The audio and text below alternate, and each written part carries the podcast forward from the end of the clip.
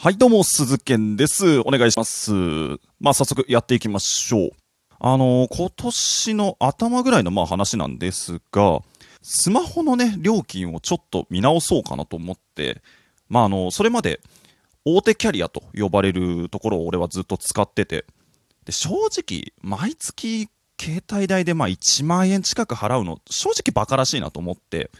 で、今、格安 SIM ってまあ呼ばれるいろんな安い携帯会社がたくさんあるから、まあ思い切ってそっちに乗り換えようかなって思ったのよ。で、まあせっかくね、その携帯代を抑えたくて格安 SIM にするから、もうとことん安さを追求していこうって思ったのね。まああの俺もあれですから、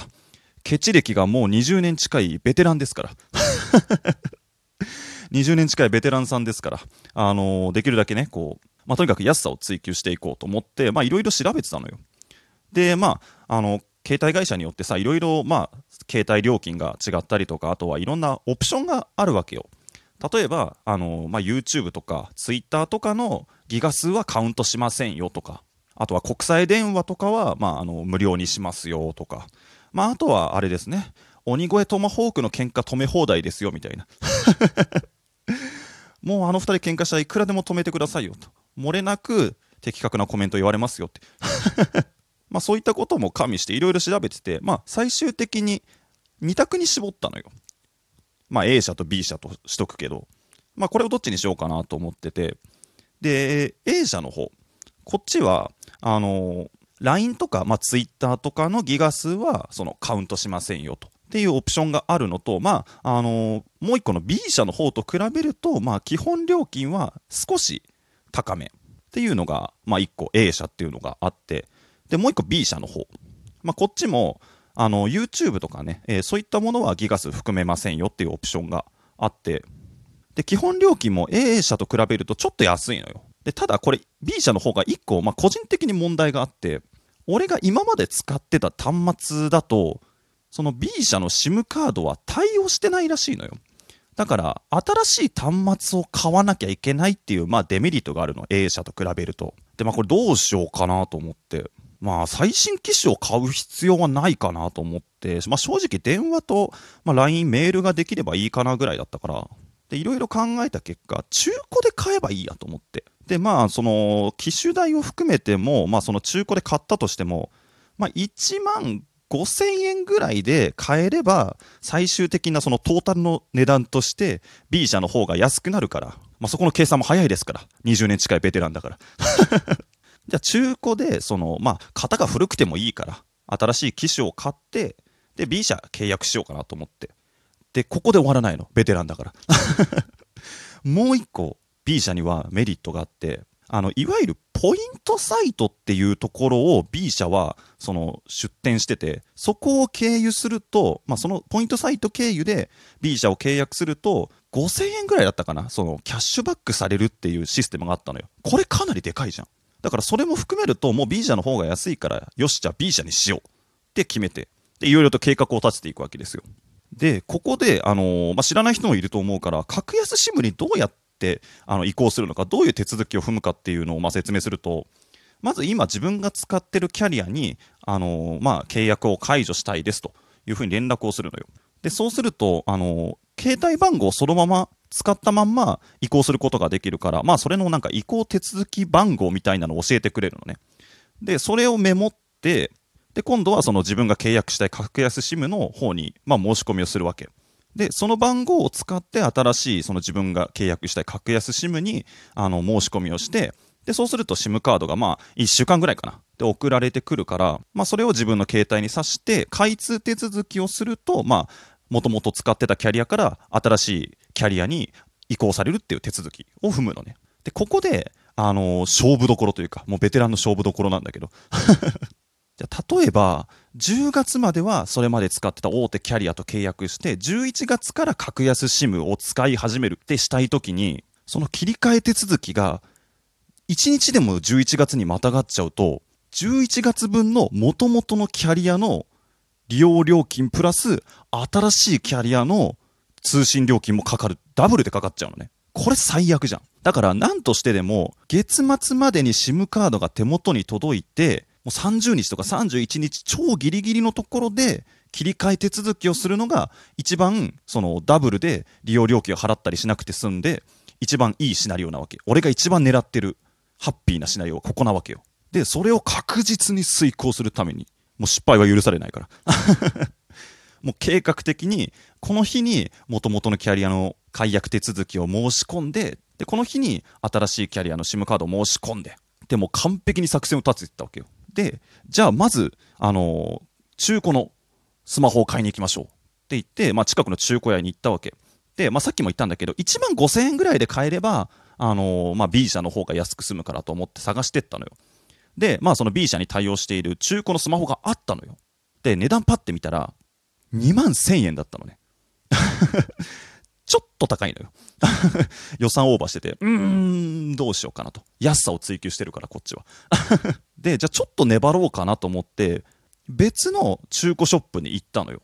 そしたら、今度は B 社に対応している中古のスマホ売ってなくって、うわうわ、これどうしようと。予算オーバーしちゃうじゃんと。でも、かといって、もう、その日に買わないと、その計画が崩れるから、どうしてもその日に手に入れたい。ここで変に通販とかであの注文すると余計に金がかかるし、その切り替えたい時に手元に端末がないと切り替え手続きができなくって、それで月をまたいじゃうっていうのが最悪のシナリオだから、まあじゃあここは6000円ぐらい目つぶるかと思って、まあ、予算オーバーしてるんだけど、結局、最初のお店で端末を買ったのよ。で、じゃあ次は、あの、SIM カードを申し込もうと思って、で、あの、ポイントサイトをね、経由してやるから、で、ポイントサイト行って、で、申し込みの画面を押したのよ。そしたら、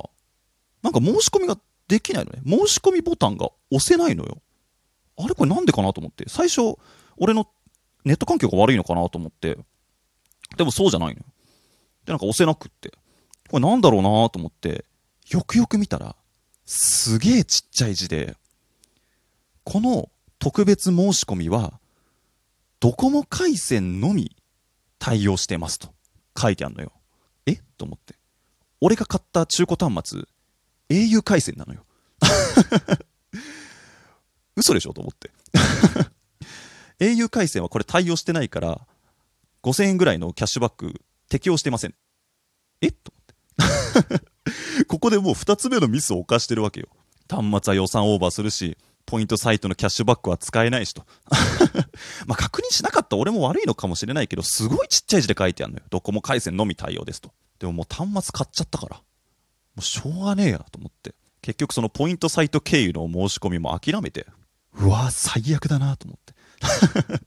で、まあとりあえずもうしょうがないから、格安 SIM をこう、申し込んだわけよ。で、まあ予定では、ほんと月末ギリギリぐらいに届いて、もう届いたその日に開通手続きをすれば、一番いいシナリオとして進んでいくんだけど、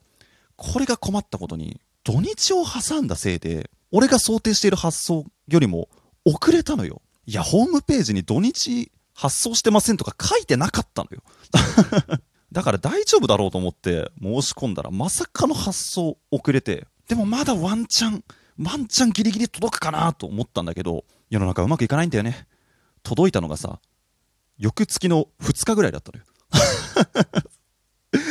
もうここまで完璧に最悪のシナリオが進んでるわけ。だから結局、SIM カードが届かないと開通手続きできないから、月をまたいで開通手続きするから、結局その月は使ってもいないのに元々のキャリアの通信料金と新しいキャリアの通信料金を払ったわけ。これ最悪、俺が想定していた中で一番最悪のシナリオが完成したわけよ、ここに。これまだ続きがあってさ。で、その開通手続きしようと思って、で、SIM カード挿したら、なんか、端末に SIM カード挿してくださいって出るのよ。いや、挿してるのよ。挿してるんだけど、SIM カード挿してくださいって出てて、え、これ何？と思ったら、SIM ロック解除が必要ですって言われて。え、嘘でしょ？と思って。え、で、どうやってやればいいんだろう？と思って調べたのよ。まあ、au の公式サイト見て。そしたら、まあ、無料でできる端末もありますと。で、そういう時はこれこれこういう手続きをしてください。で、お店に行かないと SIM ロック解除ができない端末もあります。その場合はお店に来てもらって、で、手数料として3000円いただきますと。書いてあるのよ。見事にお店に行かなきゃいけない端末だったのね。俺が買ったやつが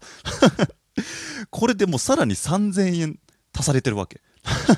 で もうしょうがないから、お店に行って、もう想定外の3000円の事務手数料払ってシムロックを解除したわけよ。もう最悪ですよ。さあ、お前のミスを数える状態ですよ。端末代は予算をオーバーするし、ポイントサイトのキャッシュバックは使えないし、SIM カードの発送遅れて結局ダブルで通信料払うし、なんか、想定外の SIM ロック解除手数料もかかるし、最悪以上の最悪のシナリオが完成したわけね。だからね、あの一言言いたい。皆さんが想像してる最悪って、最悪じゃないよ。完全にやっちまった、えー失敗エピソードでございました。では最後に一曲聴いていただきましょう。小柳ゆきさんのあなたのキスを数えましょうの替え歌で、あなたのミスを数えましょう。